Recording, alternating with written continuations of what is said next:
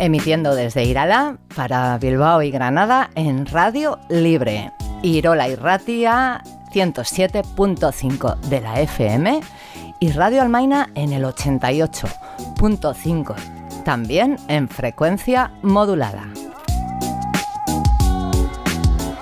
Resistiendo en el cobre en la señal analógica y también para los más modernos, puedes encontrar el streaming en irolairratia.org.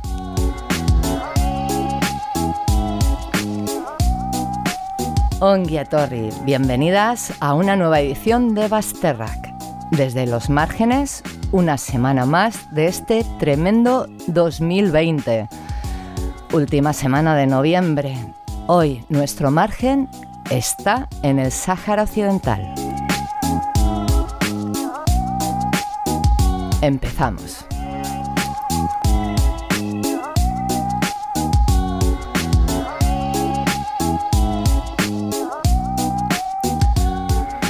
Detrás de toda colonización siempre está el salvaje saqueo de las riquezas y recursos naturales del país invadido. Espolio en estado puro. De eso Españita sabe mucho. Tiene experiencia de siglos atrás. Esa Españita que no, sabe, que no hace mucho, cobardemente abandonó y traicionó al pueblo saharaui. Eso sí, le llamó pueblo español durante los años que tardaba en expoliar sus materias primas. A finales de 1975, con un dictador agonizante, el entonces príncipe Juan Carlos abandonó por completo al Sáhara español. Aquí es donde empieza la pesadilla y la incansable lucha por la autodeterminación del pueblo saharaui 45 años y siguen luchando por su independencia. La, traición al pueblo saharaui fue total. El Sáhara Occidental es el único territorio de África reconocido como una colonia. Es difícil escuchar esto, ya que esta palabra, colonia, demuestra el nivel de abuso de un país sobre otro, en este caso de manos de Marruecos. Mauritania ya hace tiempo que abandonó la pelea por una parte de este territorio, aunque también fue responsable de esta guerra y acabó firmando un acuerdo de paz con el Frente Polisario. La realeza, las élites económicas y militares se articulan para expoliar un país rico en recursos. Y como no podía ser de otra manera, los esquemas se repiten. A lo largo de la historia, Francia, España, Mauritania, Marruecos y también la influencia de Estados Unidos o Arabia Saudí han decidido el presente y futuro de un pueblo al que han vapuleado, abandonado después de pisotear y expulsarlos de sus tierras. Un pueblo siempre reclama justicia y los tiranos responden con violencia. Ese es su principal mecanismo para mantener sus privilegios. Sin esa violencia no hay forma de mantener esos privilegios. Mientras que cuatro poderosos disfrutan de estos privilegios, valga la redundancia, toda una población sobrevive en el exilio en el desierto de Argelia, en Tinduf. La diáspora está mucho más extendida, pero casi todos y todas han salido de estos campos de refugiados. El Frente Polisario, siendo consciente de este hecho, ha dicho basta. Ha declarado el estado de guerra frente a Marruecos.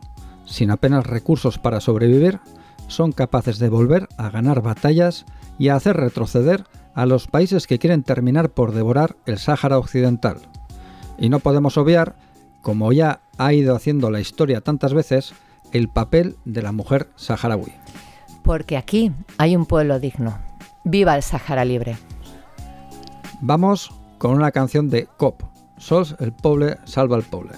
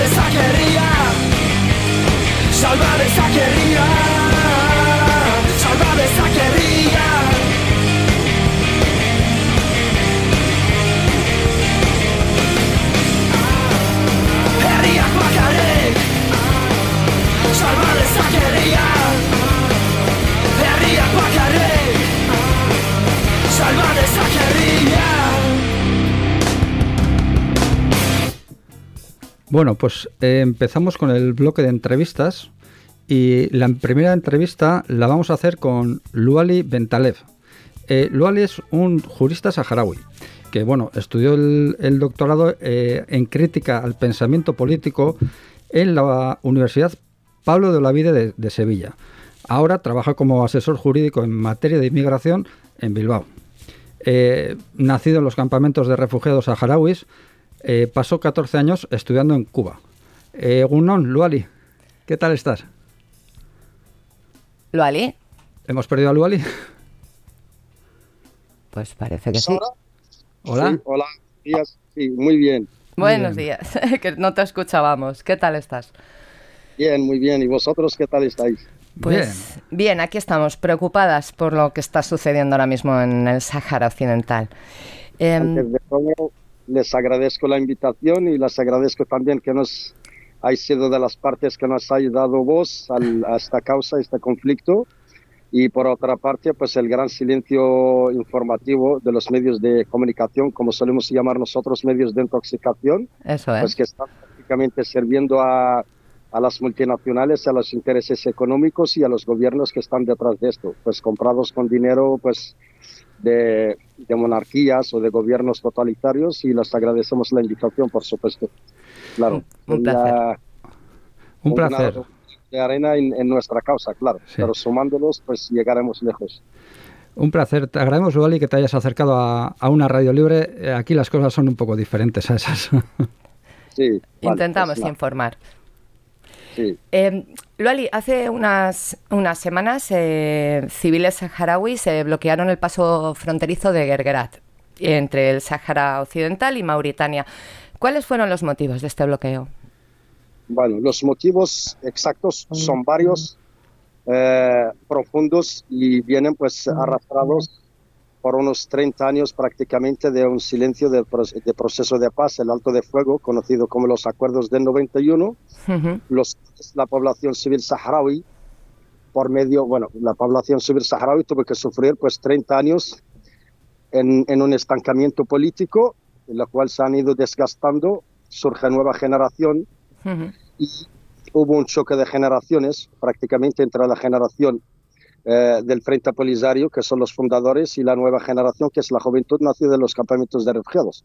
Esta juventud, que en su gran mayoría, un 73%, según los pronósticos eh, de la UNESCO, pues de los campamentos de refugiados son jóvenes cualificados con estudios prácticamente de bachillerato universitarios. Entonces, estos jóvenes se vieron en un vacío prácticamente los campamentos de refugiados sin trabajo, sin nada, y tuvieron que reivindicarse siguiendo lo que son los principios de la causa, lo que es del Frente Polisario. El Frente Polisario, al mencionarlo, la gente lo entiende como un, como un movimiento, pero es más que un movimiento, es, un, es una causa, es un principio y es un sentimiento. Por lo tanto, pues se vieron la obligación de emprender una iniciativa y bloquear los, el incumplimiento de Marruecos con los acuerdos del 91, entre los cuales no incluye el paso, eh, la brecha ilegal del Gargarat, porque le suelen llamar el el paso del Gargarat, pero nosotros le llamamos una brecha ilegal, porque es realmente ilegal y no entra dentro de los acuerdos del 91. Y entonces se emprende esta iniciativa eh, popular, bloquean los, el paso ilegal del Gargarat y permanecen durante dos o tres semanas, permanecen durante dos o tres semanas impidiendo el paso ilegal de las mercancías, de lo cual se favorecen potencias como Francia principalmente, como la exportación de los minerales de Mauritania y de los países africanos y la, importa, y la exportación e importación de mercancía entre Marruecos y otros países. Claro, Marruecos, eh, la brecha ilegal del Garat es una de las fuentes principales dentro de la economía marroquí y también dentro de la economía de potencias occidentales. Por lo tanto, al profundizar en este estudio, esta brecha ilegal ha sido oculta y abierta por Marruecos desde el año 2001, oculta a los ojos de los ciudadanos saharauis. Pero con el nuevo surgimiento de la tecnología, la juventud saharaui ha empezado a indagar y ha descubierto que hay, existen otras fuentes o otras partes dentro del conflicto, lo que son económicas, y por lo tanto dentro de las cuales, y una de las más importantes, la del Gargarat, que es prácticamente la garganta con la cual pueda tragar una parte de Europa y Marruecos con los países de África subsahariana, incluida Mauritania. entiendo entonces que por ahí es por donde siguen expoliando ¿no? Eh, todos los recursos del Sáhara.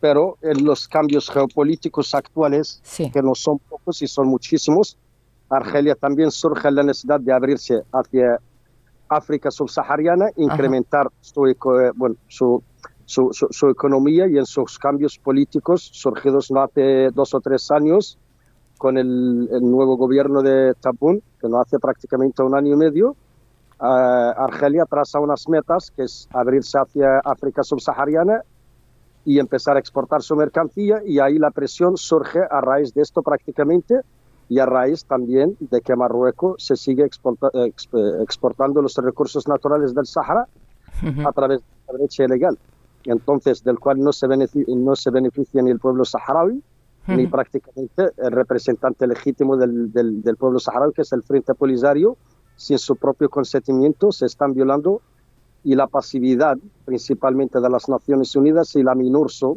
teniendo presencia en los territorios ocupados, se están exportando, eh, eh, exportando los recursos naturales del Sahara y por lo tanto pues surge la iniciativa, cierra el paso y ahí empieza a subir la tensión entre todas las partes implicadas, no, solo, no solamente a Marruecos y el Frente Polisario, que Marruecos viene siendo el principal artífice, pero es un autor más dentro de este conflicto, dentro hmm. del cual está Francia, está España, están los Emiratos Árabes, con nuevos proyectos, están los judíos, etcétera, etcétera, etcétera. Que no estamos hablando de un solo actor ni dos actores dentro de un conflicto. Pero eh, todos estos actores, además, es que llevan eh, siglos eh, intentando expoliar el, el Sáhara, ¿no? Es, eh, sí. sí siempre ha sido un territorio explorado, pero no explotado. Dentro de lo que hablamos, por la que es la base esencial de toda la política mundial, que es la parte económica. Por lo tanto, las multinacionales, dentro de los cuales está Endesa, está Siamés, está Iberdrola, están muchísimas multinacionales que cotizan en bolsa, que están también multinacional irlandesa, chinas, etcétera, y hasta hace poco una de Nueva Zelanda que a través de un dictamen de los tribunales neozelandeses, se le paralizó el comercio o digo sí, los acuerdos pues económicos y tal y tal con Marruecos. Por lo tanto, la lucha del pueblo saharaui se fracciona en varias vías. Es una lucha jurídica, es una lucha política, es una lucha de reivindicaciones y por lo tanto vienen ya hace décadas eh, explotando y exportando los recursos naturales del pueblo saharaui sin su propio consentimiento, lo cual favorece pues gobiernos multinacionales como os hemos dicho, incluso familias pues adineradas asentadas ahí, monarquías, etcétera, etcétera. estamos viendo entonces que eh, ya desde el momento que mencionamos Gergerat ya no es solamente un, paso, es una brecha y estamos viendo que se, se, se complica todo, que, que, es algo muy, muy complejo. Empezamos... A... que es el Gergerat en sí. El Gergerat lo ve la mayoría de la gente como una brecha ilegal de un traslado de inmigración o inmigrantes o retorno, de operaciones de retorno entre Mauritania y Marruecos o de mercancías simples.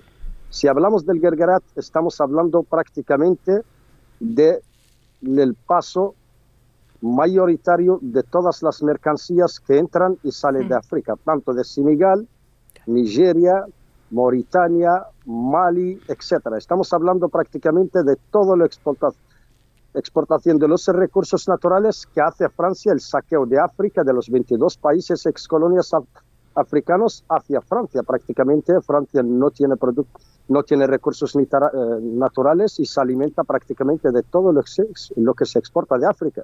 Por lo tanto, al hablar del Gergerat estamos hablando del ombligo de la economía africana. Y estamos... Y el a través de una iniciativa popular, por supuesto, porque aquí la mayoría lo que intenta diferenciar entre el Frente Polisario como dirigentes y el Frente Polisario como pueblo. No hay dirigentes ni pueblo. Dentro de nuestra infraestructura política social, el Frente Polisario es un sentimiento y por lo tanto las reivindicaciones populares pueden incluir o no incluir parte del gobierno o no parte del gobierno. Claro, el gobierno no se puede hacer nada sin su consentimiento, pero el gobierno, si el pueblo se levanta y dice, oye, hasta aquí hemos llegado, pues hasta aquí hemos llegado. Nosotros nos vamos a reivindicar como parte del Frente Polisario y como una juventud activa con una violencia no activa, que es la reivindicación de los derechos fundamentales y por lo tanto, pues Marruecos cayó en su propia trampa al ejercer la fuerza dentro de un territorio, en primer lugar en disputa dentro de los 17 territorios no autónomos de las Naciones Unidas y el Consejo de Seguridad. Segundo, ningún país del mundo excepto Israel y entre comillas se reconoce la soberanía de Marruecos sobre los territorios del Sahara.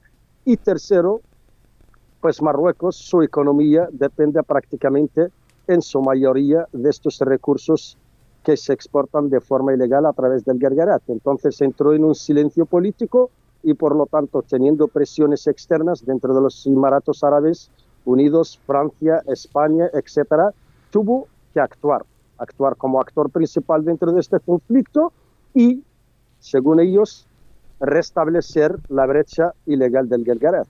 Del Gergerat. Pero, por lo tanto, el pueblo saharaui ha, ha dicho, hasta aquí hemos llegado, perdemos la confianza en las Naciones Unidas, perdemos la confianza en la MINURSO, creemos y es realmente, y tenemos pruebas documentales, testificales que acreditan que la presencia de las Naciones Unidas en el conflicto del Sahara y la presencia del MINURSO es un autor más cómplice que intermediario. Por lo tanto, la confianza política se ha roto y el Frente Polisario ha dado advertencias de que si Marruecos, como fuerza de ocupación, excede un paso dentro de lo que es disolver, según ellos, las manifestaciones políticas del Gargarat, actuaremos bajo ningún pretexto ni y daremos por roto lo que es el cese de fuego. Y esto es lo que pasó efectivamente. El Polisario viene advirtiendo hace ya prácticamente dos décadas de que algún día volveremos a la guerra como fuerza legítima, como la última fuerza legítima de los pueblos, y por lo tanto, pues el mundo, con la pasividad del Polisario, que ha sido uno de los movimientos más pasivos y más comprensivos y más confiados en las Naciones Unidas, y les ha dado tantas advertencias hasta que un momento ellos llegaron que el Frente Polisario nunca volvería a lo que es la guerra. Y entonces el Frente Polisario los sorprendió y no obstante esto, el sentimiento patriótico revolucionario, bueno, del Frente Polisario que muchos creían haber perdido y entre los cuales puedo contar que he sido crítico y hemos sido críticos con muchas gestiones dentro de nuestro movimiento, pero por lo tanto el llamado de la patria es único que nos hizo unirnos todos desde jóvenes de 18 años hasta señores de 73, 74 años, etcétera, mujeres, hombres y todos en una sola causa, hemos dejado las diferencias y hemos dicho hasta aquí hemos llegado. Sí, esto da, da una idea de que los, las últimas décadas han sido eh, bastante, bastante complicadas.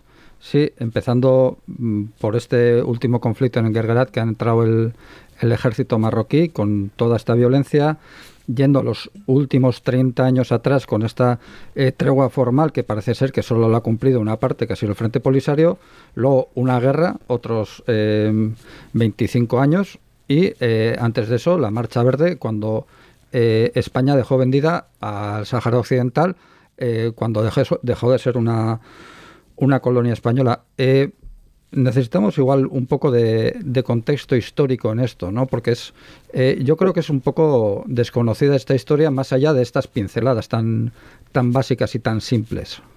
Eh, concuerdo en, la, totalidad de la pregunta y efectivamente el conflicto saharaui más bien está presente dentro de la sociedad española como parte, pues que el Sahara era la, bueno, era la provincia una provincia española hasta el año 75-76. Por lo tanto, anteriormente, para remontar en el conflicto de lo que es el Sáhara Occidental, no hace falta simplemente empezarlo con el colonialismo español que empezó pues en el 1889, ronda por ahí. Entonces, los saharauis anteriormente tuvieron pues la invasión prácticamente a través de expediciones o exploraciones portuguesas, inglesas y etcétera. No existía Estado ni derecho, por supuesto, en los siglos anteriores, como la mayoría de los países africanos, pero por lo tanto se guiaban por una regla de principios morales y éticos pues heredados de antepasados. Si llega el colonialismo español, pues el entendimiento ha sido mutuo, porque en un principio llegó como un colonialismo de de comercio, intercambio de comercio, se empezó el asentamiento y se hizo oficial prácticamente en 1912, como pues pasó al Sahara a ser colonia prácticamente hasta los años 50 y 60 que empezaron las reivindicaciones de las Naciones Unidas hasta los países colonizadores para que empiecen a pronunciarse sobre sus colonias. Y España en la época de Franco consideró el Sahara como una provincia más con derechos en las cortes, eh, teniendo diputados, teniendo representantes políticos, etcétera, y se le pasa a documentar los saharauis como ciudadanos españoles, habiendo presencia prácticamente de miles de familias canarias y españolas en los territorios del Sahara y pasó al Sahara siendo provincia española. Bueno, como es habitual, y esto hay que decirlo y recalcarlo, que España nunca como país ha ido de una de sus colonias pues a través de, pues por la puerta grande. España siempre lo hizo en Puerto Rico, lo hizo en Cuba, lo hizo en, prácticamente en América Latina, saqueando el oro, la plata y, va, y se van por la puerta de atrás. Este es, la, desgraciadamente, estamos hablando de una política que su forma habitual de enfrentar a los países que han sido sus colonias nunca ha sido la más adecuada, no como Inglaterra, no como otros países que se van por la puerta grande grande, mejor dicho, pero España pues lo hizo por, de la misma manera que lo hizo en Cuba, en Puerto Rico, no se esperaría más. España en el año 76 vivía un periodo, entre comillas, de transición, supuestamente de una, una dictadura franquista y una crisis económica desastrosa, y por lo tanto, pues por la intervención de los Estados Unidos a través de su hombre de Estado, Henry Kissinger, claro que ha sido el artífice de toda esta maniobra, y la enfermedad de Franco, pues España se vio en la obligación de ceder los territorios del Sahara hacia, a Marruecos. ¿Por qué? Por intereses económicos, porque para, para que se levanta el embargo de la crisis económica o el bloqueo económico impuesto a España, para que la monarquía puede restablecerse, entre otras cuestiones. Por lo tanto, cuando Carrero Blanco, en aquel entonces uno de los hombres fuertes de, la dictadura franquista, se opuso, pues pasó lo que pasó, pero también Arias Navarro y otros personajes han sido artífices, partícipes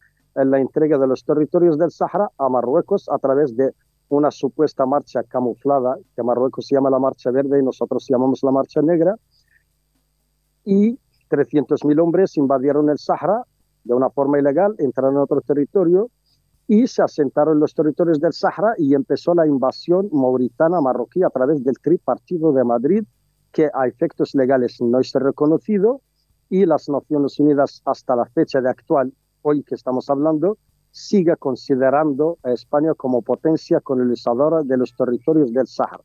Ejemplo sencillo de esto, que a ojos de muchos ciudadanos y muchas personas, oyentes que nos escuchan o saben del Sahara, incluso ciudadanos saharauis, desconocen que el territorio, digo, el espacio aéreo de los territorios del Sahara sigue actualmente manejado o sigue bajo el control de empresas españolas. Marruecos está en la obligación de ceder grandes partes de los beneficios económicos de los recursos naturales del Sahara a España. ¿Por qué? Porque están incluidos secretamente dentro de los acuerdos. Dar preferencia a las multinacionales y empresas españolas en suelo de los territorios del Sahara está incluido dentro de los acuerdos, los acuerdos de pesca. Pero Marruecos, como es habitual, ha ido cambiando su política intentando presionar, presionar a su vecino del norte, como es lógico, con las tres haces que tiene siempre en la mano, que es la inmigración ilegal, que es el tráfico ilegal de estupefacientes, que es el terrorismo, etcétera, etcétera, etcétera. Y España, como es pues de sabido, ha ido, ha ido pues siempre cediendo a los chantajes de Marruecos. No obstante esto, Marruecos no, no solamente utiliza las presiones políticas, también utiliza el chantaje la, el, soborno a políticos como Felipe González, como otros y otros y otros y otros, con privilegios después de retirarse para la Santander y etcétera, etcétera. Existe un lobby eh, pro-marroquí dirigido por expolíticos españoles, Felipe González, Zapatero, Moratinos, eh, Trinidad Jiménez, etcétera, etcétera, etcétera, que está pues en constante coordinación con, el, con la monarquía marroquí, velando por sus intereses y por intereses de multinacionales también que operan no solamente en Marruecos, sino en América Latina y en mucho. Esta es prácticamente la política de España y siempre ha sido así. Y por lo tanto, el contexto histórico, pues en el año 76 los saharauis se vieron obligados, pues, atacados por el Napal y el fósforo blanco, de la gran mayoría huir a los campamentos de refugiados y la otra parte se quedó atrapada en, en los territorios ocupados, pues bajo la presión, obligados a cederse a una nacionalidad impuesta que dentro del derecho internacional no es reconocida, y la otra parte emprendió una lucha a través de los campamentos de refugiados, claro, con la ayuda de Libia en aquel entonces y Argelia como países no alineados, dentro de los países no alineados, pues que han dicho nosotros pues apoyamos el derecho de, de autodeterminación de los pueblos y estamos con los pueblos que reivindican su autodeterminación y por lo tanto pues apoyamos al pueblo saharaui. Pues hasta la fecha del, del 91 que llegó el cese de fuego, ya sabéis que son 30 años de silencio y desgaste y hasta pues hace unas dos semanas la brecha ilegal del Gargarat que encendió la, la antorcha que teníamos apagada, que muchos creían que no se volvería a encender y aquí estamos pues decididos a llegar hasta el final, claro, con condiciones si, se quieren sentar a la mesa, pues el cese de fuego o lo que es el alto de fuego, pues ya está roto y no vamos a parar pues hasta lograr pues prácticamente según la opinión interna de todos los simpatizantes del Polisario lo que es la autodeterminación completa y entre otras cuestiones también.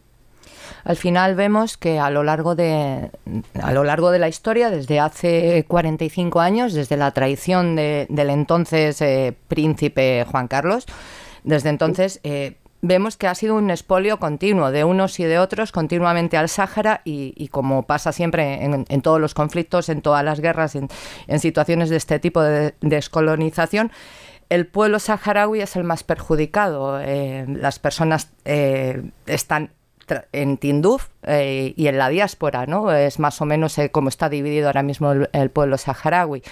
Mm, ¿Cuáles, ¿Cuáles serían los, los motivos, Luali, de de querer mantener eh, el Sáhara Occidental como una colonia. Eh, es, simplemente, pues eh, ya sabemos, ¿no? por los caladeros de pesca, por el fosfato, por la agricultura. Eh, es por esto, simplemente, ¿no? No solamente por esto. La pesca viene, pasó a ser pasó a ser prácticamente la fuente número 3 o 4 dentro de los recursos naturales del Sahara. Aquí ocultos a los ojos de la gran mayoría y de la opinión pública muchísimos minerales muchísimos minerales descubiertos en los, debajo, de, pues, debajo del mar prácticamente, de las, en las aguas territoriales del Sahara, que son los minerales prácticamente de, las próximas generaciones, de la nueva tecnología. Lo que a, pues, a términos, a términos pues, no sé mencionártelos, pero realmente hubo investigación a través de empresas chinas y empresas australianas que se han descubierto estos minerales. Estuvieron en disputa entre España y Marruecos y al final Marruecos por eso reivindicó que quería expandir su soberanía sobre los territorios del Sahara más allá, presionando a, las Islas Canarias. Ya lo estamos viendo con la inmigración ilegal que está llegando, que es una de las partes de esto.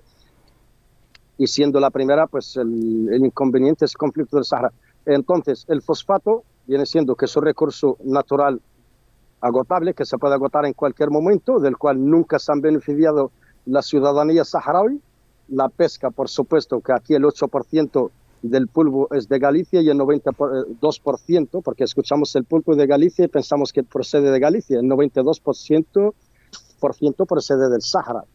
Y además de mm, cientos de recursos naturales, uranio, oro, que prácticamente ahora la juventud al quedarse en un vacío al quedarse en un vacío, se vieron obligados a ir a explorar por el oro que se ve prácticamente a simple vista. Y esto te lo puede confirmar cualquier ciudadano saharaui que actualmente reside entre los territorios liberados y los territorios ocupados. Por lo tanto, Marruecos tiene muchos intereses y no solamente a Marruecos.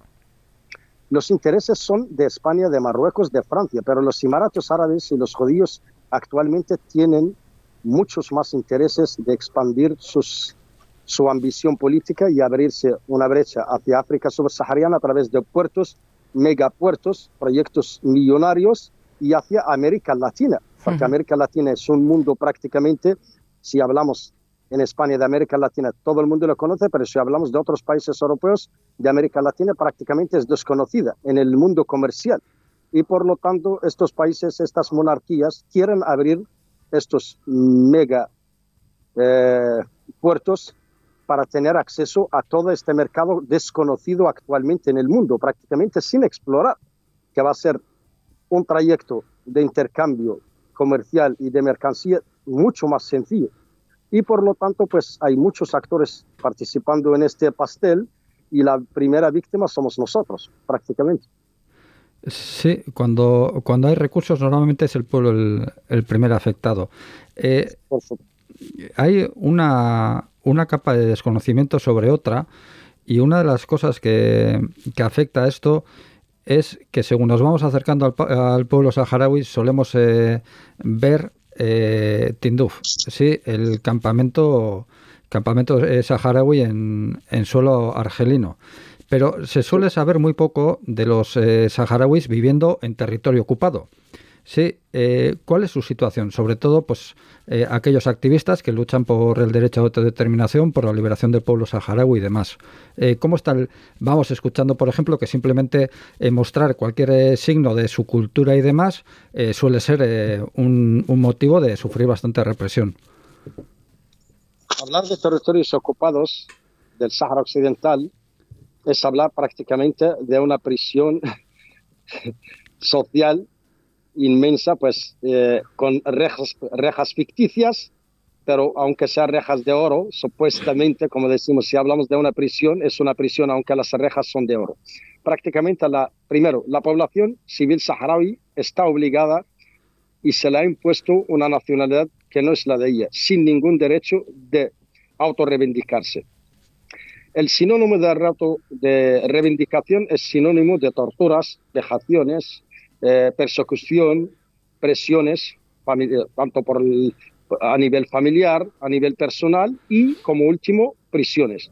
Lo hemos visto en miles y miles y miles de, ciudadanos saharauis que intentan pues reivindicar el derecho incluso social, político de, autodeterminación, y por lo tanto Marruecos siempre se ha impuesto dentro de los territorios ocupados con mano de hierro, claro. Por lo tanto, los ciudadanos dentro de los territorios ocupados siempre han sido ciudadanos de segunda clase dentro de sus propios territorios, obligados a ceder a todo el chantaje del ocupante y obligados pues a acostumbrarse a alimentarse y a no protestar. La política es un tabú dentro de los territorios ocupados. La presencia de la MINURSO y de las Naciones Unidas es prácticamente ficticia y decimos siempre que es cómplice del ocupante porque en ninguna resolución del Consejo de Seguridad se ha podido incluir la violación de los derechos humanos por parte de Marruecos hacia la población civil saharaui. Por lo tanto, la población civil saharaui dentro de los territorios ocupados está prácticamente desprotegida. Lo hemos visto con el levantamiento de los campamentos de Gdemizik hace unos años. Prácticamente la población civil saharaui, harta de la presión y de la imposición del ocupante, ha dicho hasta aquí hemos llegado y hemos visto también el silencio cómplice de los medios de comunicación y del mundo entero respecto a las graves violaciones que se han cometido en este, en este mismo momento y a lo largo de los prácticamente 46 años que el ocupante pues permanece en los territorios del Sahara. Prácticamente Marruecos invierte en medios de comunicación, invierte en países occidentales, invierte en gobiernos para silenciar, incluso invierte en los pasillos de Naciones Unidas, como bien decimos, para silenciar su mano de hierro dentro de los territorios ocupados. Pues si comparamos los territorios ocupados del Sahara, pues llegamos a, compararlos con lo que pasa el pueblo eh, palestino con, con, pues con, con, el ocupante judío, prácticamente con, el, con Israel. Entonces, pues la violación de derechos humanos en los territorios ocupados es constante, nunca se ha cesado. Los, eh, los pues, dirigentes de los movimientos civiles de derechos humanos siempre pues, suelen entrar y salir de las cárceles y por lo tanto pues no les queda más alternativa que, impone, pues, que someterse bajo el ocupante o reivindicarse y sufrir las consecuencias, tanto ellos como su familia. No solamente consecuencias físicas, son consecuencias económicas, son consecuencias, consecuencias de marginación, múltiples consecuencias pues, Muchísimas. impuestas por, prácticas de, del ocupante.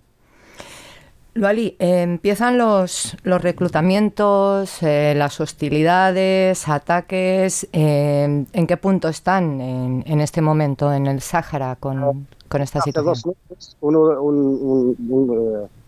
un, joven de Equip Media, que es conocido, que se, son activistas políticos saharauis que se dedican a documentar las violaciones de los derechos humanos en los, digo, en los territorios ocupados sí. y la noche de su boda ha sido secuestrado por la fuerza de ocupación marroquí, por lo que son los, llamamos nosotros los matones marroquíes, y hasta el momento desapareció. Fanji se llama, el, joven, se casó con una activista también saharaui y desapareció justamente la noche de su boda.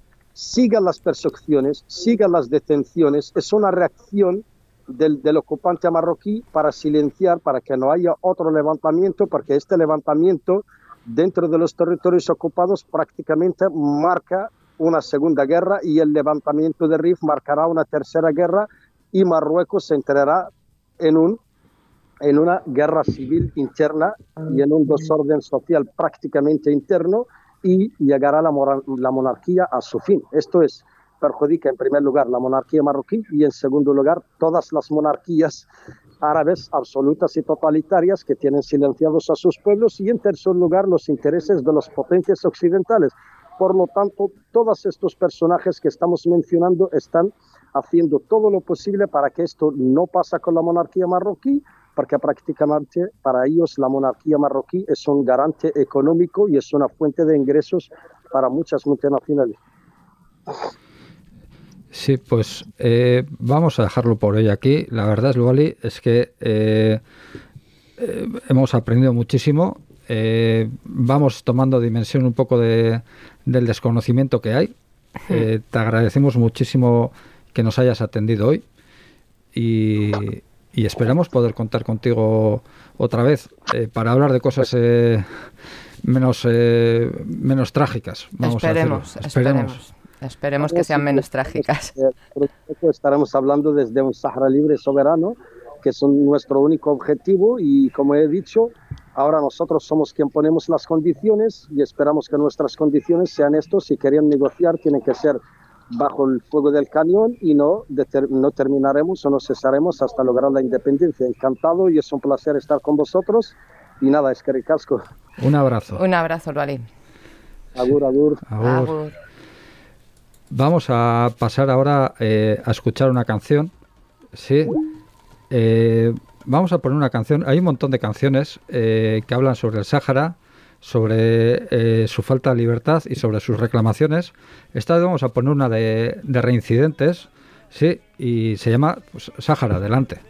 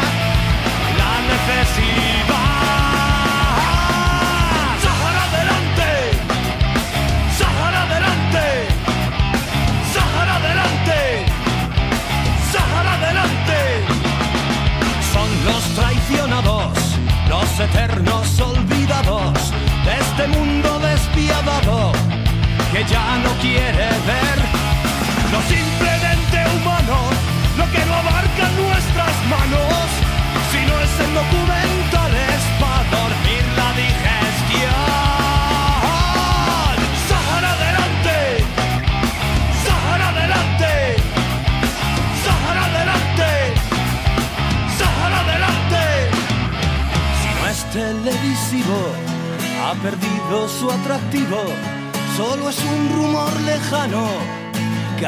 Cuatro colgados. No queremos hacer del mundo una sala de espera. Pon tu granito de arena para que su desierto se llame libertad.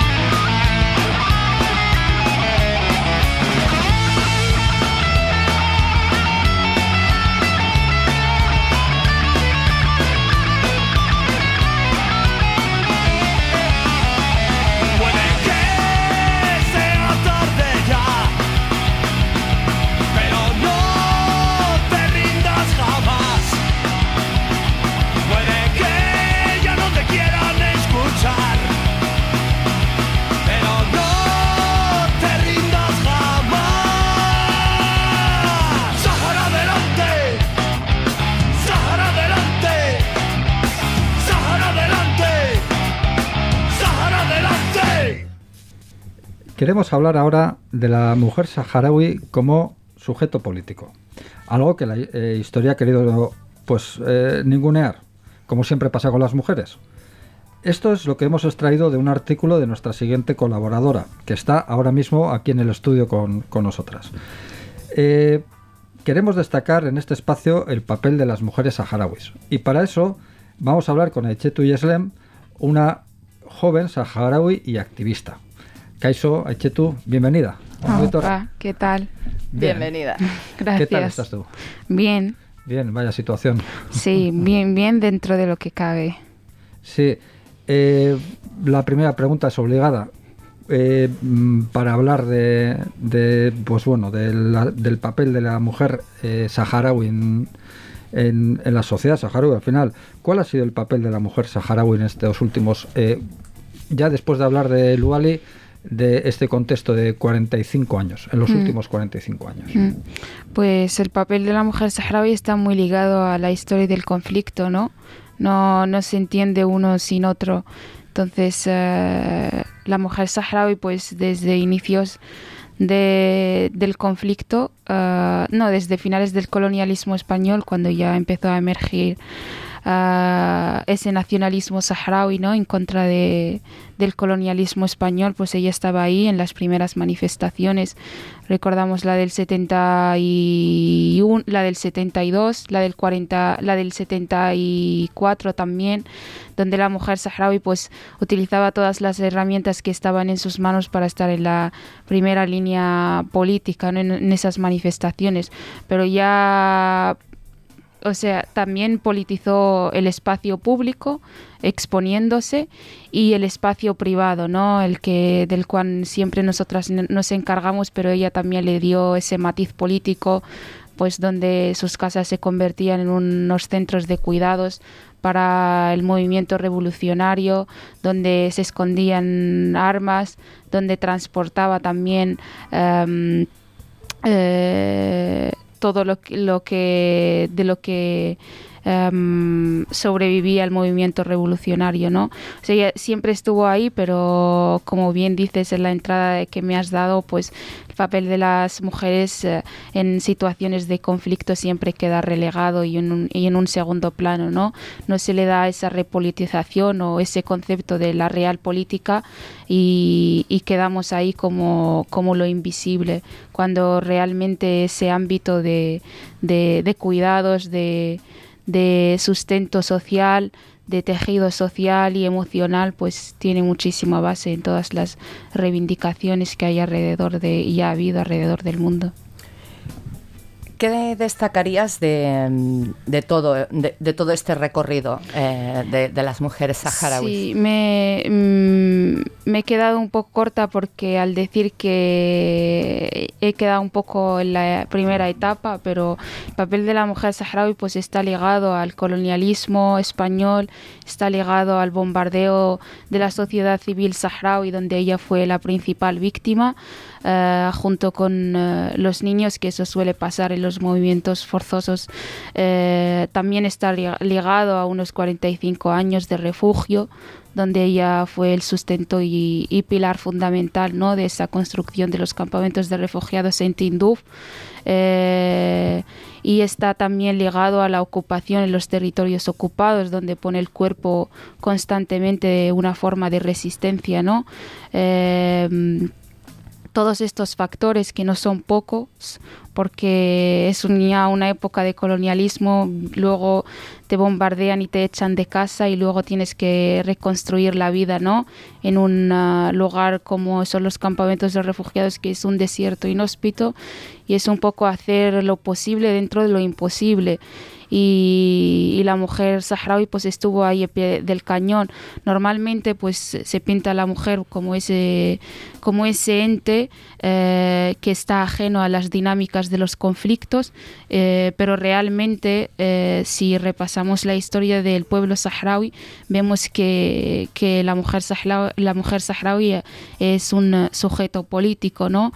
y que eso se suele reservar, reservar a los hombres ya que están en combate o están en frente pero la historia de la mujer saharaui ha demostrado que las vivencias de las mujeres pues son diversas y múltiples en un conflicto en un conflicto eh, como el saharaui y, han sido las principales ideólogas pues, de los campamentos de refugiados, que es donde ahora se sustenta la organización política de la RAST, que es la República Árabe Saharaui Democrática, y en los territorios ocupados, pues eh, ellas también son una base fundamental, eh, incluso las principales activistas que llegamos a conocer en los territorios ocupados, pues son mujeres, ¿no?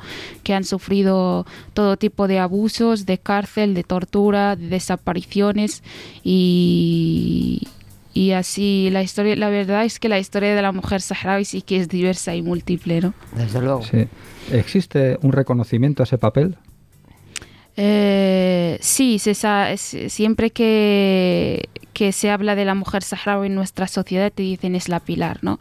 Pero yo creo que creo, quiero que vaya más allá, ¿no? Eh, no solo el hablar de las mujeres, decir que son la, el pilar de la sociedad. Eh, quiero que se repolitice ese concepto ¿no? del pilar de la, de la sociedad y que se le dé la categoría de algo político esencial e importante para que, que esto vaya adelante. Así que sí que hay un reconocimiento y sí que realmente todos los estudios que se realizaron sobre, sobre el recorrido del pueblo saharaui suelen tener a la mujer, suele la mujer tener mucho espacio ahí de análisis, de, de ver cómo, cómo han trabajado durante todos estos años, ¿no? Sin, sin doblegarse y sacando fuerzas eh, de donde no había y tirando para adelante muchísimas generaciones y mm, se suele reconocer, pero yo eh, el objetivo de, de, ese artículo que, que, escribí o incluso de mi trabajo luego es eh, tomarlo como una categoría política y y reflejarla como sujeto político que es capaz de, hablar por sí misma y, de que todo lo que, lo que ha hecho demuestra eso. Sí, estamos eh, comprobando en, en, estos últimos años, no solamente como nos estás comentando, eh, eh, la columna vertebral ideológica, sino también comunitaria. Y nos acabas de comentar que ha habido una expulsión del pueblo saharaui, o al menos una parte del pueblo saharaui de sus territorios, eh, a Argelia, al Tinduf, que es, como nos has dicho también, eh, un desierto inhóspito. ¿sí? No es un buen sitio para vivir y aún así todo se, ha, expulsado al pueblo saharaui a ese, a ese entorno. ¿Cómo son las condiciones de vida en un campo de, refugiados eh, como el Tinduf? Pues eh, hablando de, ese suceso, pues es uno de los más importantes que ha marcado el pueblo saharaui. El pueblo saharaui cuando le invadió Marruecos y España le, abandonó de, esa forma tan impune ¿no? y que no respeta los procesos de descolonización que han vivido, que han vivido todos los pueblos africanos oprimidos.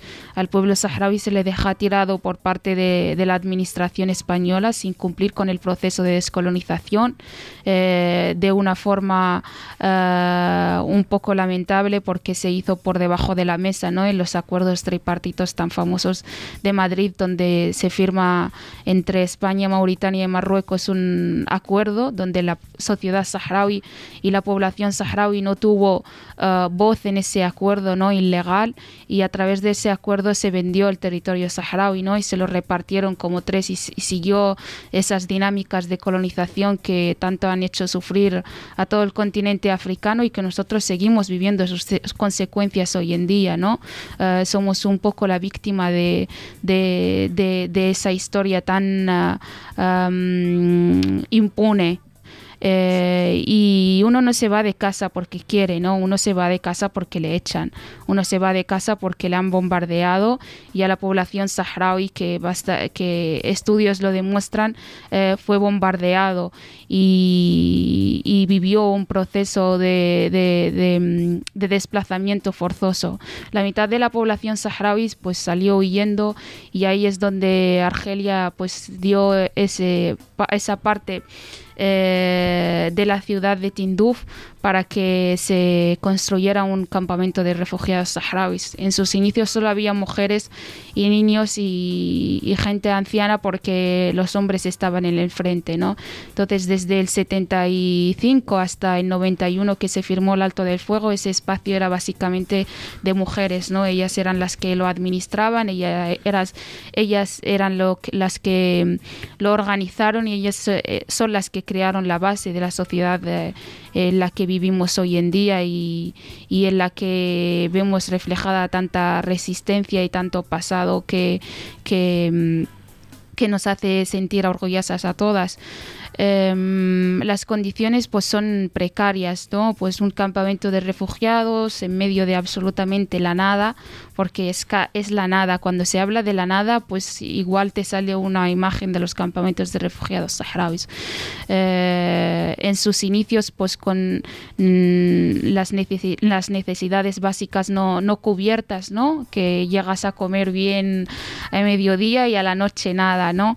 Y que no, no, no conocíamos otra realidad que no sea esa realmente. O sea, tú cuando naces en los campamentos de refugiados y ves lo que te rodea, te crees que es la única realidad que existe pero ya desde pequeñitos cuando vamos creciendo sabemos por qué me ha tocado a mí dentro de todo el mundo nacer aquí y que estas sean mis condiciones y empiezas a configurar un poco eh, tu historia, ¿no? De decir que yo tengo un territorio que algunos están expoliando, que realmente no les importa la población y la que está en los territorios ocupados, porque Marruecos al fin y al cabo no le importa la población saharaui, lo ha demostrado inésimas veces con su marginación a la población saharaui, incluso en los territorios ocupados, su precarización, el no acceso a la educación, el no acceso a, la sanidad y es una sociedad que vive marginada en su propio territorio y que el Estado marroquí no cuenta con ella porque realmente lo que le interesa al Estado marroquí del territorio saharaui son sus recursos naturales y la población y las personas son secundarias, ¿no? Y, y en lo que respecta a nosotros que hemos nacido y generaciones y generaciones y que nuestros padres llegaron con cinco años a los campamentos de refugiados, pues em, las condiciones son ah, lamentables y hemos intentado sobrevivir ¿no? de las ayudas humanitarias, pero también creando estrategias nosotros y no dejar eh, doblegarnos en una situación eh, nada fácil. Siguen siendo las mujeres quienes están sacando adelante las comunidades en, en los campos, ¿no? Sí, es que realmente cuando se hablamos de, de, la mujer saharaui, pues hablamos del sustento social hablamos de, de, una madre, de una abuela. Eh, de verdad que el trabajo que hacen es, un, esfuerzo abismal. Y aquí, pues es un, un, esto del mundo de los cuidados, ¿no? Eh, no solo el mundo de los cuidados, sino que participa en todas absolutamente las esferas que existen en los territorios, en los campamentos de refugiados, desde la administración que eh, en los barrios de que nosotros llamamos y en cada, y en cada wilaya pues hay diferentes barrios y en los barrios hay uh, barrio 1, barrio 2. Hay siempre que encuentras, pues la presidenta del barrio es una mujer, ¿no? En la, en la, en la administración de base, que es lo que suele pasar en, con el caso de las mujeres, pues siempre son mujeres. Igual va subiendo a la esfera política y eso va disminuyendo, ¿no? Pero también ahí la mujer saharaui ha tenido y tiene un papel importante comparado con otras situaciones. Eh, la cosa que que, queremos reivindicar, pues que mm, estos 45 años pues son de desgaste emocional, de desgaste, de frustración, de rabia, de sentir que, que no hay impunidad y eso también se ve reflejando en la sociedad saharaui, ¿no? Había, había algo de desesperanza, ¿no? De decir ya no importa nada porque la justicia pues no mira por nosotros y eso se acaba reflejando en todas las eh, situaciones pues que, que, que no, no no, no mm, disminuye la implicación política, ¿no? Y tú te crees que la mujer no, no está presente en la estructura política, pero realmente eh, ella eh, está en todas partes y, sin ella la verdad es que no, no, no, no, no, no, no los, los, los, campamentos de refugiados no hubiesen tenido el impacto que tienen en, en, nuestra historia. Sí, estas, esta, eh, este nuevo, esta nueva declaración de estado de guerra eh, está volviendo eh, Tinduf, eh, el campo de refugiados un poco a la situación de, de previa en 1991 en el que mm, los hombres desaparecen y vuelve a quedar absolutamente en mano de en mano de mujeres no solamente como pues no sé eh, los cargos sino al 100% eh, igual se vuelve a vivir la, la misma situación tan tan peculiar ¿no? que no, no solemos vivir, porque yo siempre suelo dividir la, la, la, historia de la mujer saharaui desde el 75 en tres etapas. ¿no? Pues del 75 al 91, la época de la guerra, donde ella estaba sola administrando los campamentos de refugiados. Eh, la, no, la preocupación marroquí que se, que se implica en el movimiento clandestino ¿no? en, en fomentando la visión del movimiento nacional. Eh, y luego viene la etapa segunda, que es del 75 al 91, ¿no? que ella se hace cargo absolutamente de, todos, de toda la administración de los campamentos de refugiados, de también eh, una situación de, desgaste emocional, pues eh, realizan tareas de tejido social porque son familias que han perdido, todos los familiares saharauis han perdido a alguien en ese camino ¿no? de bombardeo, de guerra, pues al padre, a la madre, entonces era una sociedad bastante desgastada emocionalmente y ellas consiguieron imponerse a eso y crear estrategias políticas y administrativas a través de, de, las cuales el pueblo se puede reflejar, ¿no? de crear eh, de imágenes o que me cuentan mis abuelas de, crear ellas mismas las escuelas de barro con sus manos y, agarrando al niño eh, o la niña que tiene dos meses, de crear hospitales, de crear realmente infraestructura que luego son la base de lo que es hoy la RAS, la República Árabe Saharaui Democrática. Y, luego viene la etapa, la, la del 91, eh, a partir del 91 que empieza como querer ah, mantener su posición en la sociedad, ¿no? Y que el proceso de paz, este llamado proceso de paz, porque para nosotros eh, es mal llamado proceso de paz, para Marruecos sí que es un proceso de paz, porque porque supuso para ella seguir eh, expoliando los recursos del Sahara Occidental, pero para nosotros no fue ni paz ni guerra, es una agonía continua de, ocupación, de refugio, de exilio y de, impunidad, ¿no? Entonces, eh, eh, igual esta situación que se vive ahora por la guerra, mm, por lo que me cuentan y por eh, lo que me cuenta mi abuela, pues me dice, están vacíos, solo quedamos nosotras, ¿no? Y están como reviviendo lo, que, lo que fueron los años de, guerra donde ellas se quedaron solas. No es fácil, ¿eh? Mm, un pueblo que lleva desde el 91 en, en, en, este, en este proceso que nosotros llamamos ni paz ni guerra, eh, volver a decirle que este es el final que realmente merece, ¿no? Porque yo me he preguntado siempre, después de 45 años el pueblo saharaui le van a evocar otra vez a perder su vida para tener algo de justicia.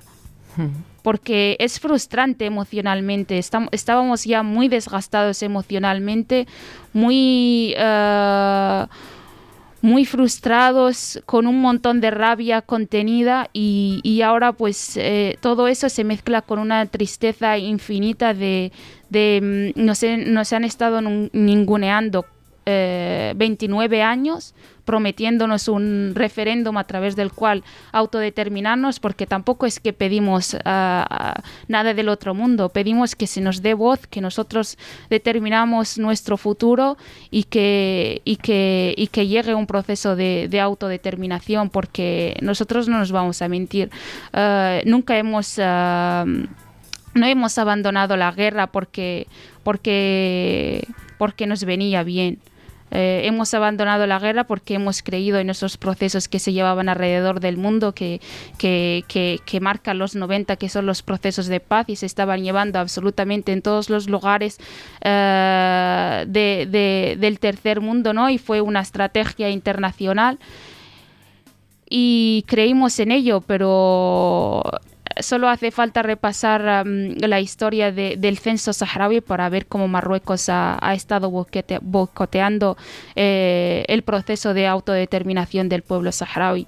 Y son 29 años de agonía, 29 eh, años en los que hemos estado rehuyendo y dejando la guerra como última opción, pero, pero por lo que veo la, la paciencia del pueblo saharaui se ha agotado y, y nosotros eh, igual desde fuera se ve como algo como por fin se ha llegado a una situación, pero es un por fin con muchísima tristeza.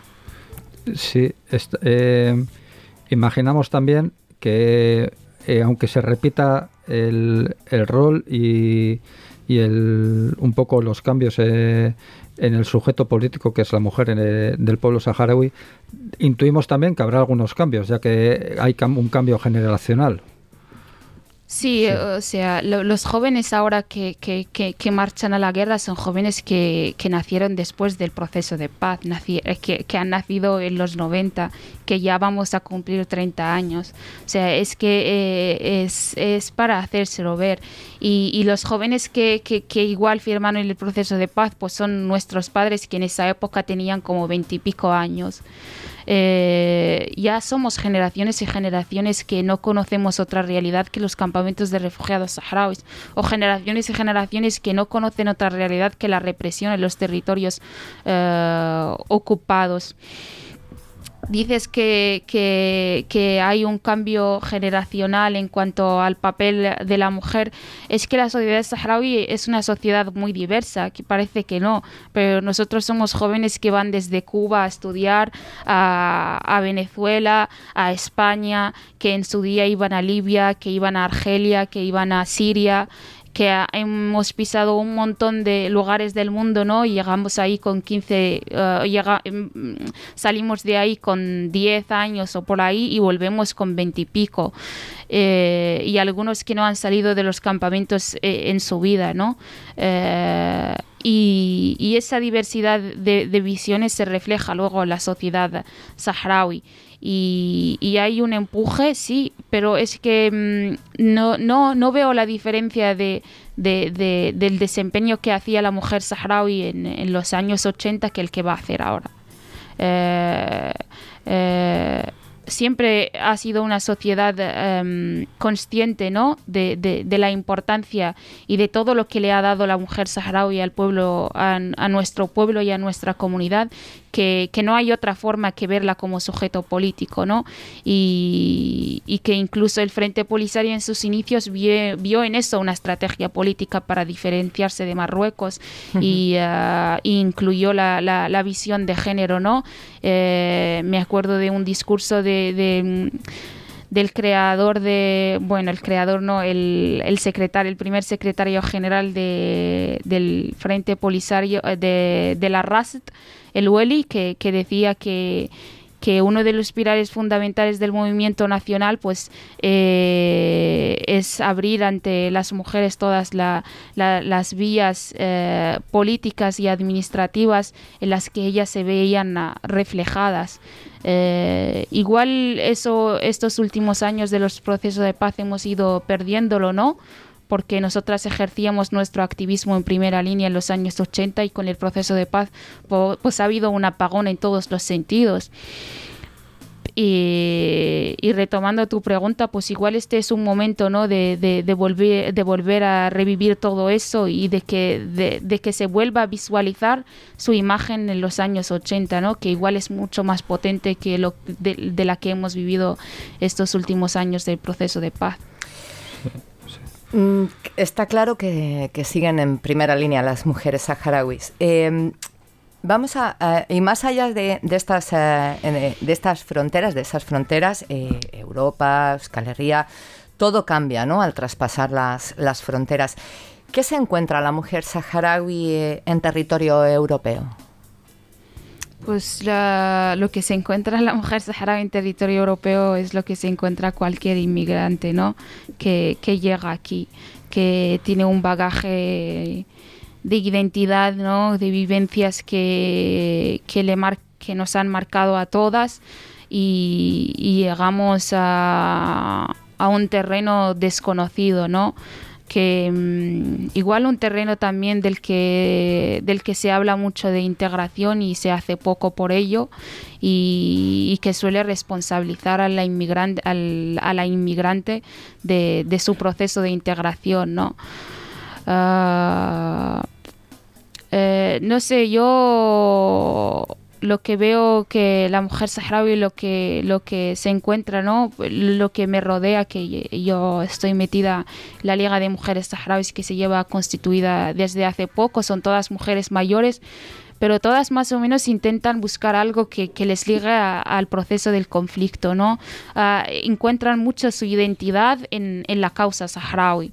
Eh, y luego hay esas son las mujeres mayores luego hay otras otra generación que, vive más o menos eh, lo mismo que vive una inmigrante desde fuera, pues un desconocimiento abismal hacia su causa, un desconocimiento abismal hacia su, proceso que ha recurrido, que ha recorrido y intenta pues sobrevivir más que nada porque las inmigrantes pues estamos eh, sobreviviendo en todos los lados y también algo específico de, de, la sociedad saharaui es una falta de, mm, de referencia, ¿no? de hogar, que, que, es una nostalgia y un anhelo muy acumulado, ¿no? porque tú naces en unos campamentos de refugiados con una visión imaginando un territorio, ¿no? Que lo tienes ahí visualizado, que vas a volver y que tienes que volver y que pasan los años y que hemos nacido ahí, pero vamos a cumplir 30 y no nos hemos dado cuenta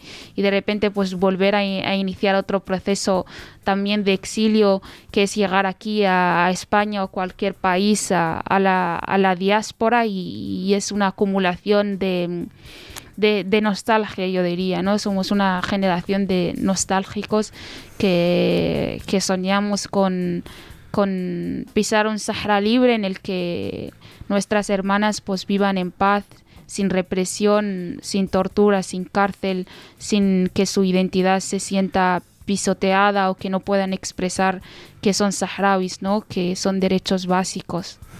Sí, se suele vender o, existe un prejuicio en el que, eh, según el cual, en Euskal Herria, el pueblo saharaui y mm, todos y todas las saharauis eh, eh, tienen, no sé cómo decirlo, una cierta facilidad o una cierta fluidez para para ser integradas y, ahí se suele poner el ejemplo, por ejemplo, de todos los chavales y todas las chavalas que vienen todos los veranos y demás y cierta sensibilidad para con el conflicto saharaui, ¿no? Por una cierta hermandad también, por un conflicto eh, que aquí también no vimos con tanta intensidad, vamos a decir, con eh, tan eh, tan sufrido o tan duro, pero no sé, se da un poco ese, estoy viendo y estoy comprobando que es un prejuicio, vamos, voy aprendiendo hoy un montón.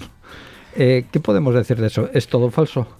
Eh, no, no del todo, porque sí que existe un y no y no en todos los otros lugares del Estado español sí que existe una, una conexión, ¿no? Una conexión, pues igual de reivindicaciones de espacios políticos, porque yo lo que me he encontrado aquí es una sociedad muy politizada, ¿no? Que es muy consciente y he encontrado sectores muy internacionalistas que, saben de la historia de, otros pueblos y el sufrimiento que han vivido y que igual se sienten no identificados eh, del todo porque no, no no, no son los mismos procesos en potencia, pero sí que hay algunos matices que, se comparten, ¿no? Entonces es mucho más fácil empatizar con el otro cuando, cuando sientes que algo de ti está reflejado. Y, sí que hay muchísimas conexiones, muchísima solidaridad, uh, muchísima conexión y, solemos encontrar muchos espacios en los que nos sentimos uh, acogidas pero sí que eso no, no, no quita las estructuras, eh, eh, las estructuras de base eh, racistas, ¿no? En los que el inmigrante, pues, que, que, tienes que pisar, ¿no? Desde la extranjería otros muchos lugares donde no te sientes tú y no, no vas a llegar a sentirlo nunca, ¿no? pero en cuanto a espacios sociales sí que, que, nos sentimos integradas y que hay muchísimos espacios eh, en los que nos acogen ¿no? y que eh, podemos descargar nuestra, nuestra historia y, sentimos que, que, está, que está compartida. De todos modos, eh, siempre los saharauis hemos dicho dos cosas eh, clarísimas, ¿no? Eh, nosotros nuestra lucha es, con lo político, con las estructuras políticas. A nosotros nos ha traicionado el Estado español, sus gobiernos, sus presidentes, que son ahora desde Felipe González a, Zapatero, aliados de, régimen marroquí, pero a nosotros nos ha salvado el, pueblo, el pueblo español nos, ha, nos ha acogido, ha acogido a los niños saharauis. Es uno de los primeros eh, pueblos que, que, cooperan con, con eh, los campamentos de refugiados saharauis y también aquí el Estado vasco. Eh, igual aquí eh, nos sentimos más en común porque hay partidos políticos que sí que llegan a, definirse, ¿no? Que dicen sí, estamos con el proceso de autodeterminación del Sahara y, y hay esas dos conexiones, ¿no? Lo, político y lo social también, que es muchísimo y que la cooperación vasca es una de las principales dentro de, todo el Estado español. Así que nuestras luchas siempre son con, las estructuras políticas y, también esto pasa con, Marruecos, ¿no? Nuestra lucha es con el régimen marroquí, su Estado, su... su um, ejército y su estructura política tan impune y tan genocida que, que, nos lleva reprimiendo ya 45 años de nuestra historia. Sí, es, esto, es, esto va siendo un aprendizaje bien duro. Sí. Y, y, esto que nos sirva también un poco para aprender y cambiar. Sí, vamos haciendo también en, Basterra, que Mugariques, que es una serie sobre migración y fronteras. Eh, vamos eh, a terminar por hoy aquí con, mm. con esta entrevista. Y Chetu, te damos eh, muchas gracias, es que ricasco. A vosotros por permitir este espacio y que, es, que llegue la causa saharaui a algunas personas que no lo conozcan quizás, no siempre es bueno. Al menos en esta dimensión yo no lo conocía, sí, tan a, tan a fondo. Muchísimas gracias, Aichetu. A vosotras. Sí. Vamos a hacer una breve pausa. Ah, a ver, esta canción es, eh, es un fit de Tongo y Nadira Mohamed. Eh, Sáhara Libre se llama.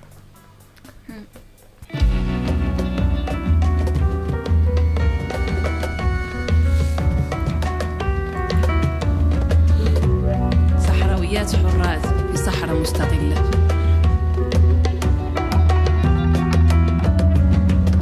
Corazones divididos por familias separadas, los resquicios de una lucha y arena ensangrentada.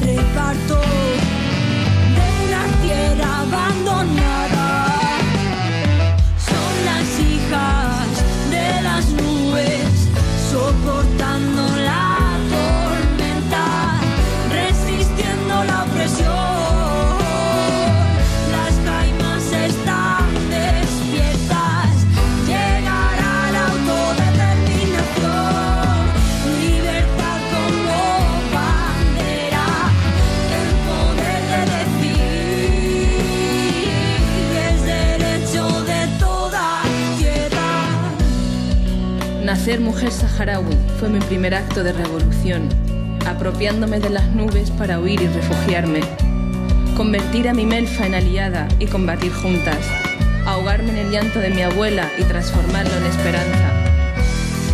Fue echar raíces en donde me querían callada, fue ser intensa y jamás pausada, fue reconciliarme con mi pueblo y prestarle voz cuando no le queda aliento que valga.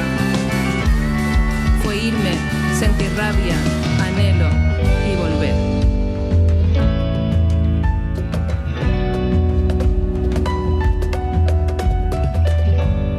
Volver a aquella niña que nació refugio, se apellidó revolución y creció lucha. Noche luna, hoy se miran las estrellas bajo el ritmo de tambores en desiertos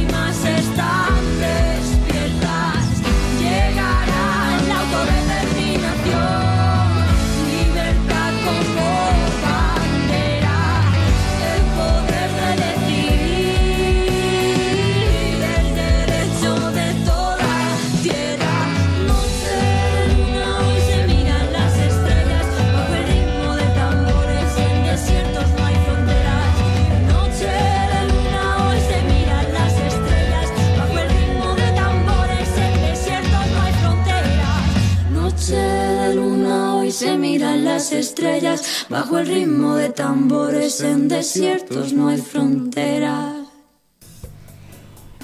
Seguimos con nuevas colaboraciones. En esta ocasión vamos a hablar con Leire. Leire es portavoz del movimiento eh, Sáhara Euskadi. Hemos hablado con, con Luali, con Aichetu, que nos han dado las claves y ahora queremos saber qué pasa eh, con la solidaridad internacional que justo nos ha dejado prácticamente el órdago Aichetu.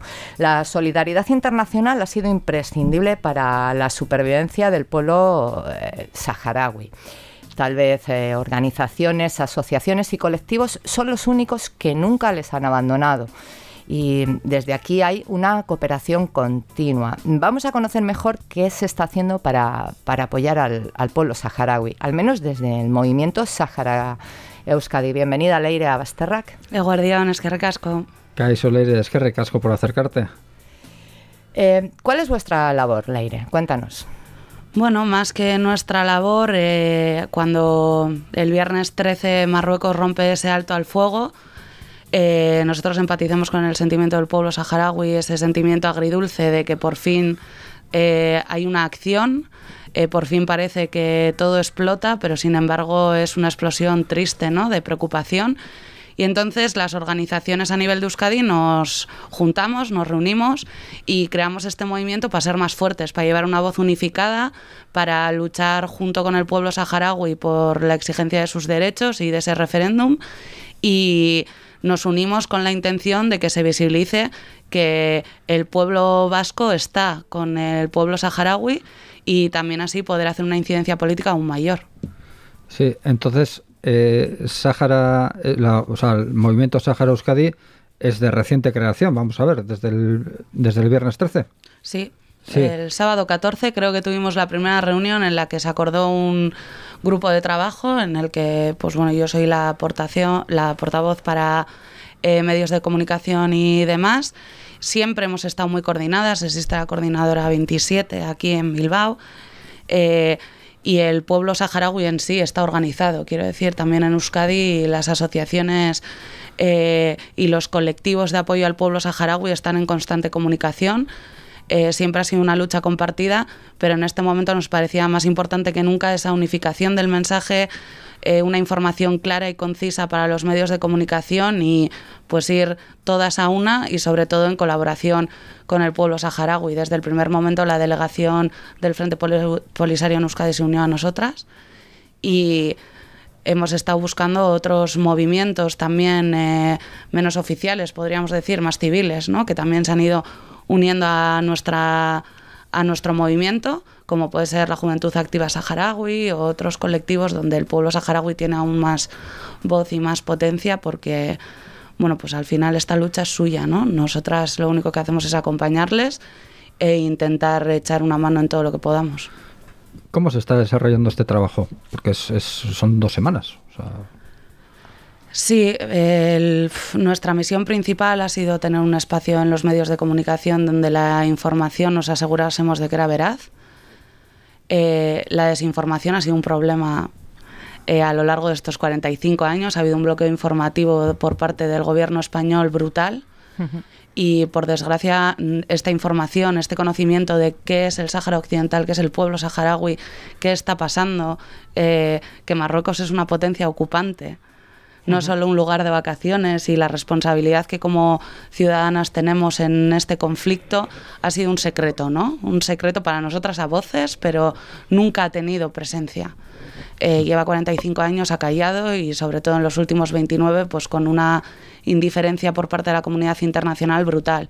Nuestro primer objetivo era asegurarnos de que la información que se iba a dar en los medios de comunicación fuese veraz, estuviese basada en la historia de este pueblo y ponernos manos a la obra con la incidencia política, hacernos valer de, del compromiso político que ha habido desde eh, los primeros años del movimiento del pueblo saharaui por parte de los partidos eh, vascos y hemos comenzado con reuniones en Parlamento Vasco, con el intergrupo del Sáhara. eh, se han mandado eh, diferentes mociones a los ayuntamientos, diputaciones, juntas generales, gobierno vasco, para que muestren su apoyo eh, al pueblo saharaui denuncien esa violación del alto al fuego por parte de Marruecos. Y seguimos en esas. ¿Qué respuesta habéis obtenido ya de, por parte de instituciones, ayuntamientos y estos partidos políticos? Bueno, un apoyo político, ¿no? Eh, sí, claramente eh, los partidos desde Euskadi apoyan eh, esta causa, apoyan la celebración de un referéndum, creen que el proceso de descolonización eh, tiene que llegar a su fin y no discuten ese absurdo. Tampoco hay una opinión contraria, ¿no? Te quiero decir, el proceso de descolonización se ha acabado en otras muchas colonias. Eh, el Sáhara Occidental sigue formando parte de la lista de Naciones Unidas de Territorios No Autónomos. Es un proceso que debe acabar. Ahí no, no existe una oposición, una opinión contraria. Solo está callada. Eh, sí que por parte del movimiento social nos hace falta quizás eh, más punch político, digamos, eh, pedir al gobierno español esa responsabilidad eh, y que públicamente eh, se haga cargo de la situación generada por una decisión que tomó hace 45 años. Por lo tanto, hay un apoyo, pero ninguna efectividad. Es complicado también, eh, bueno, yo creo que en la intervención de Icheto ha quedado claro que no, la decisión no está en nuestros niveles, ¿no? De, no somos, ojalá el movimiento solidario pudiera decidir esto, porque desde luego desde nuestra posición nos parece obvio cuáles son los pasos a seguir y están marcados desde el año 91, con lo cual tampoco venimos a inventar nada nuevo. Sin embargo, eh, hay tantos intereses eh, por encima, esos acuerdos comerciales de la Unión Europea de los que hablábamos esta mañana, que, bueno, pues hay muchos actores. España para nosotras sí es una de las claves para que esto se reactive y llegue a una solución, pero también está Francia, también está Naciones Unidas. Entonces, bueno, nuestro objetivo es por lo menos ocupar los espacios donde creemos que nuestra voz puede incidir y puede eh, e impulsar ese cambio, ¿no? Es desde Euskadi es en nuestra política, eh, valernos de esa política para poder llegar a Madrid y que el gobierno español eh, se posicione de una manera clara, firme y pública. Más allá, ojalá, llegara Ojalá. nuestra voz, pero creo que esos son pasos a futuro. Sí, pero bueno, ya habéis empezado a, a, digamos, a organizar eh, movilizaciones. Ya se están dando a cabo movilizaciones. El pasado sábado nos has estado comentando antes que, que la movilización, eh, bueno, fue bastante potente. Eh, Esa efectividad se puede ir de alguna manera provocando a, a base de presión social, a, Sí, a por base de presión popular. Ese es ¿Cómo- nuestro objetivo. El sábado pasado fue espectacular. Eh, más de 35 concentraciones a nivel de Euskadi, donde, por supuesto, la presencia del pueblo saharaui fue indudable. Eh, fue una manera de visibilizar también toda la población saharaui que tenemos en Euskadi y que está luchando desde aquí por sus derechos. Y también ese movimiento social vasco que apoyaba al pueblo saharaui en todas estas concentraciones todas convocadas desde, la, desde el movimiento de solidaridad vasco, con lo cual, bueno, esperamos también que los políticos sean capaces de oír la voz del pueblo, que es esta. Desde luego. Em, ¿Qué necesidades os, os- os llegan necesidades de, desde, desde los campos de refugiados o eh, los colectivos están continúan ayudando? ¿Cómo, cómo se, se hace llegar esta solidaridad al, al pueblo saharaui? Bueno, llevamos desde, desde el movimiento de solidaridad en Euskadi, llevamos años eh, trabajando en la cooperación. Por desgracia, los campamentos de refugiados saharauis llevan eh, 45 años dependiendo de la acción humanitaria. Este año se ha complicado todo con la pandemia, por supuesto, y con el- las fronteras de Argelia cerradas. Desde las organizaciones seguimos trabajando en esto. Los campamentos, pues como bien decía Itzetu, están eh, reviviendo ¿no? una situación eh, que ya han vivido. Eso, es, eso es- sí es un absurdo total, Desde luego. pero realmente la vida en campamento sigue. Eh, no tienen otra opción tampoco. Quiero decir, estas personas tienen que vivir. Eh, la guerra se está dando en, lo- en los territorios liberados, en la parte del muro marroquí eh, de territorios liberados. Y bueno, es verdad que en el mundo de la cooperación no estamos un poco expectantes sobre hacia dónde va a ir esta situación, esperando, por desgracia, un pronunciamiento por parte de Naciones Unidas. Y sin duda nosotras seguiremos apoyando en lo que haga falta a la población saharaui, ya sea en territorios liberados, ocupados o en campamentos de población refugiada saharaui en Tinduf. Alguien, eh, un ciudadano, una ciudadana, ¿en qué puede echar un cable eh, hoy en día? Ahora que se lo plantee.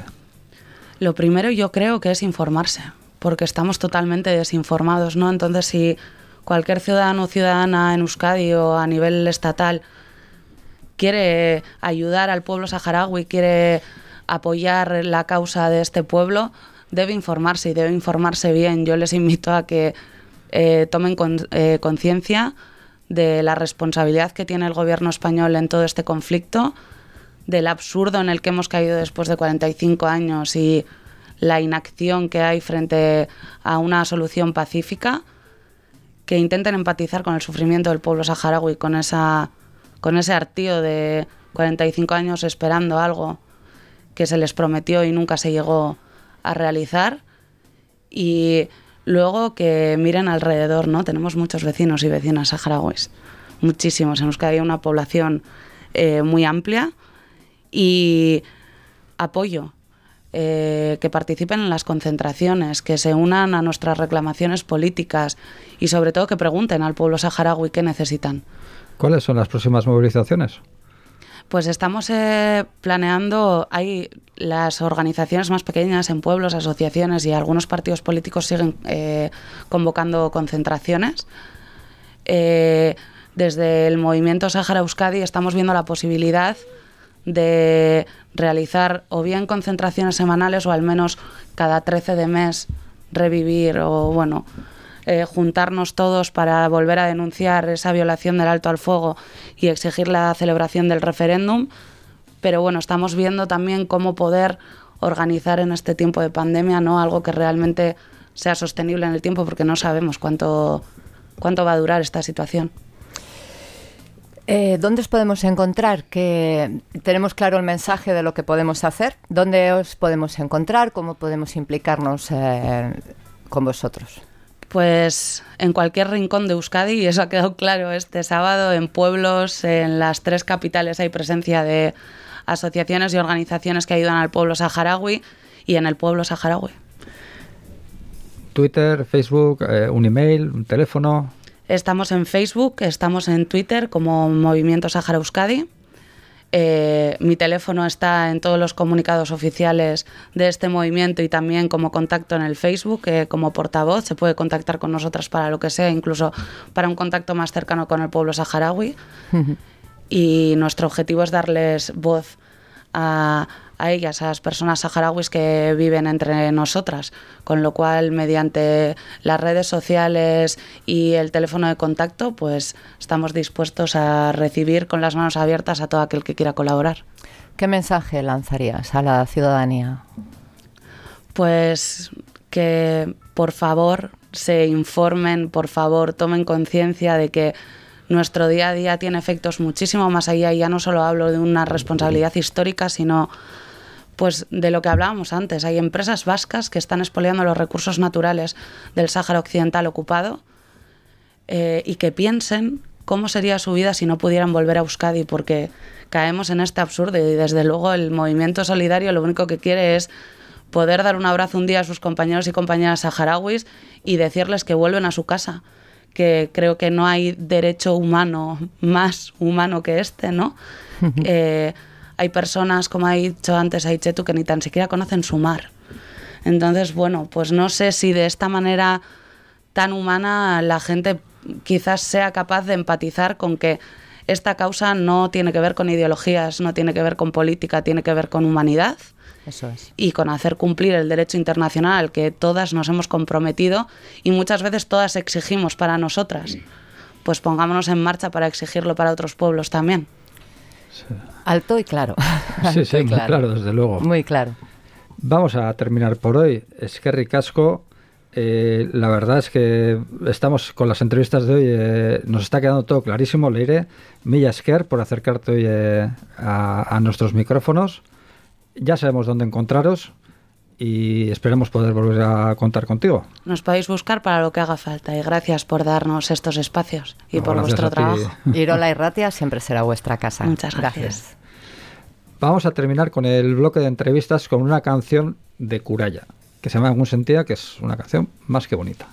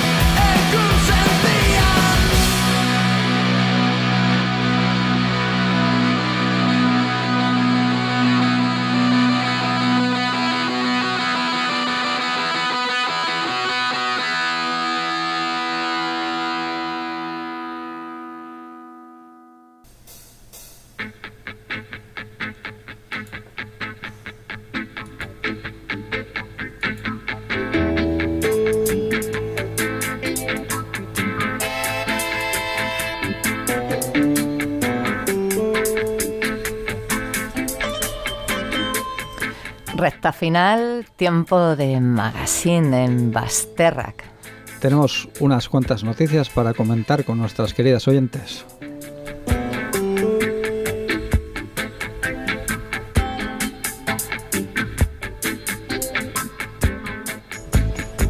Convocan dos jornadas de huelga en Aurrescolac para el 10 y el 16 de diciembre. Las trabajadoras y sindicatos de Aurrescolac acusan a la consejería de no cumplir con los compromisos, compromisos adquiridos y van a la huelga. Reclaman que el consorcio de Aurrescolac se integre en la red pública y sea gratuita. Más personal para sustituciones y acabar con las horas extras y más equipos de protección contra el COVID.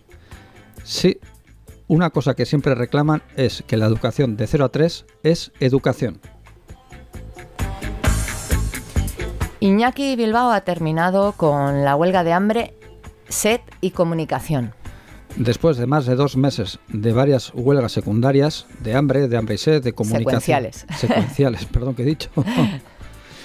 se ha puesto en contacto con su familia para dar a conocer este hecho. Tenemos ya eh, cierto alivio por, eh, por su situación y bueno, otro abrazo más a su familia como cada semana. Los trabajadores de la Estiva del puerto de Bilbao dan por agotadas las vías de negociación con Bilbo Estiva. reclaman el arbitraje de derecho obligatorio, que es un organismo estatal, y restan legitimidad a la posible intervención de Departamento de Trabajo y Empleo del Gobierno vasco. Es lo que tiene ali- alinearse siempre con, con FEBAX. Se pierde toda credibilidad. Ahora nos movemos a las Islas Canarias. Todos los días se rescatan docenas de personas en cayucos intentando llegar a la isla. 187 personas en una noche cerca de Gran Canaria. Se contabilizan 19.000 personas llegadas en lo que va de año, sin apenas eh, recursos para acogerles. Se está hablando de la Nueva Moria, nuestro campo de concentración. Sí, parece que vamos en ese camino. Y un dato que me encanta. eh, es el me gusta y no me gusta. eh. Ani- Es el aniversario de la batalla Euskalduna por eh, eh, los astilleros. Un 23 de noviembre de 1984 se anunciaba el cierre del astillero. Los gobiernos vasco y español se dedicaban a desmantelar entonces la industria en Euskal Herria y en todo el norte del estado. Fueron cuatro años de lucha incansable por parte de los trabajadores y las trabajadoras. Su dignidad quedó intacta, pero no así el de la patronal y los gobernantes. Hay que recordar que eh, los jauchos de Neguri fueron los responsables de todo esto. Los nombres y apellidos de las familias de Neguri son bien conocidos y no los cerraron porque no hubiera carga de trabajo. Había mucha carga de trabajo. Los intereses que había detrás para cerrarlo eran otros. Claro que eran otros, la época de González. Desahucios son disturbios. Vecinos del barrio del Raval intentan impedir el desahucio de varias familias del barrio. Se intentan repetir los esquemas habituales. Macarras con uniforme, macarras sin uniformes, maniobras legales o ilegales, pero los vecinos y vecinas demuestran cómo se le da la vuelta a esto. Organización y lucha. El Raval se ha paralizado y los sindicatos de la vivienda han conseguido expulsar a toda esta basura de gente. Hablamos de la policía, claro. La inquilina, una de las inquilinas amenazó con suicidarse si entraban a echarla y se activó el protocolo por, por este riesgo. Y por esto mismo decimos que uno de los virus que más nos gusta es el sindicato de la vivienda. Desde luego.